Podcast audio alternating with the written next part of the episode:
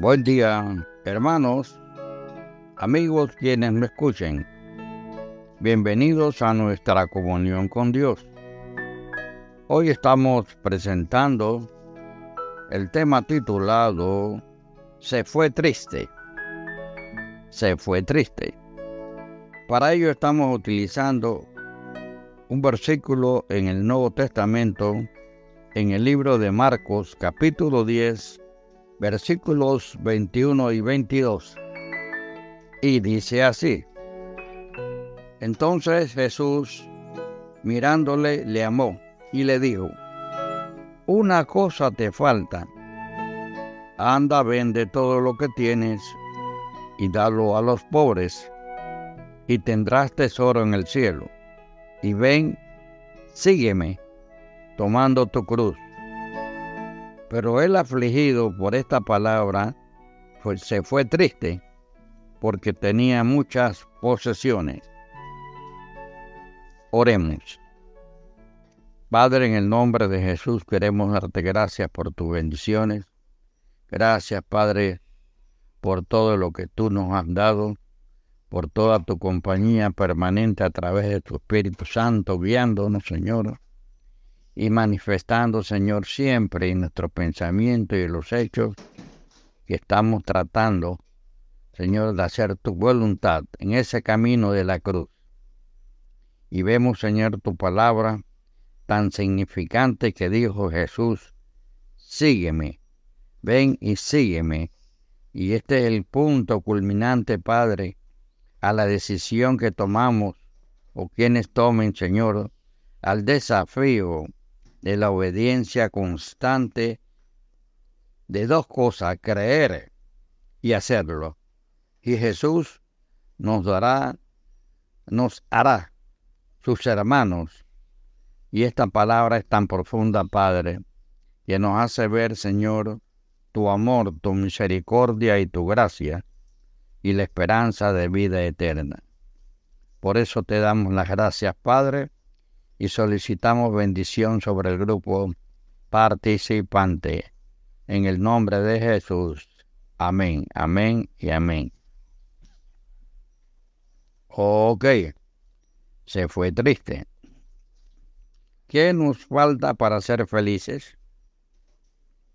¿Un trabajo mejor, otra vivienda o un teléfono nuevo? No, eso nunca será suficiente. Una buena salud, un cónyuge agradable o unos amigos atentos, eso tampoco será suficiente.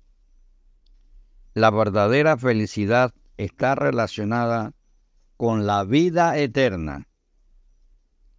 Un hombre muy rico preguntó a Jesús cómo obtener la vida eterna. Y él le respondió, una cosa te falta.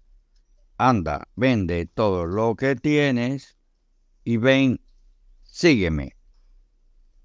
Para obtener lo que le faltaba, ese hombre debía deshacerse de lo que tenía. Para obtener la vida eterna debía seguir a Jesús. El seguimiento a Jesús. El hombre que hizo esta pregunta no respondió al llamado de Jesús y se fue triste. La publicidad, la publicidad transmite un, trágico error muy común. Trata de hacernos creer que la felicidad está ligada a los bienes materiales. Pero es falso. Además, si nos aferramos a esos bienes, nuestro corazón correrá el riesgo de cerrarse a Dios. Para seguir a Jesús y gozar junto a Él la felicidad que anhelamos, debemos desprendernos interiormente de nuestros bienes tanto materiales como culturales, de todo lo que nos estorba o nos impide seguir al Señor. Pero, ¿dónde hallar el deseo y la fuerza y la fuerza para hacerlo? En el llamado de Jesús, para seguirle en su amor que nos atrae hacia Él. Amigo y hermano, el que medianamente la fe responde afirmativamente al llamado de Jesús, haya una paz y una felicidad más profunda y grande que todas las alegrías de este mundo. Nace de nuevo y vive del amor de Cristo para seguir sus pisadas sirviéndole cada día con humildad. Que el Señor bendiga tu día. Hasta luego.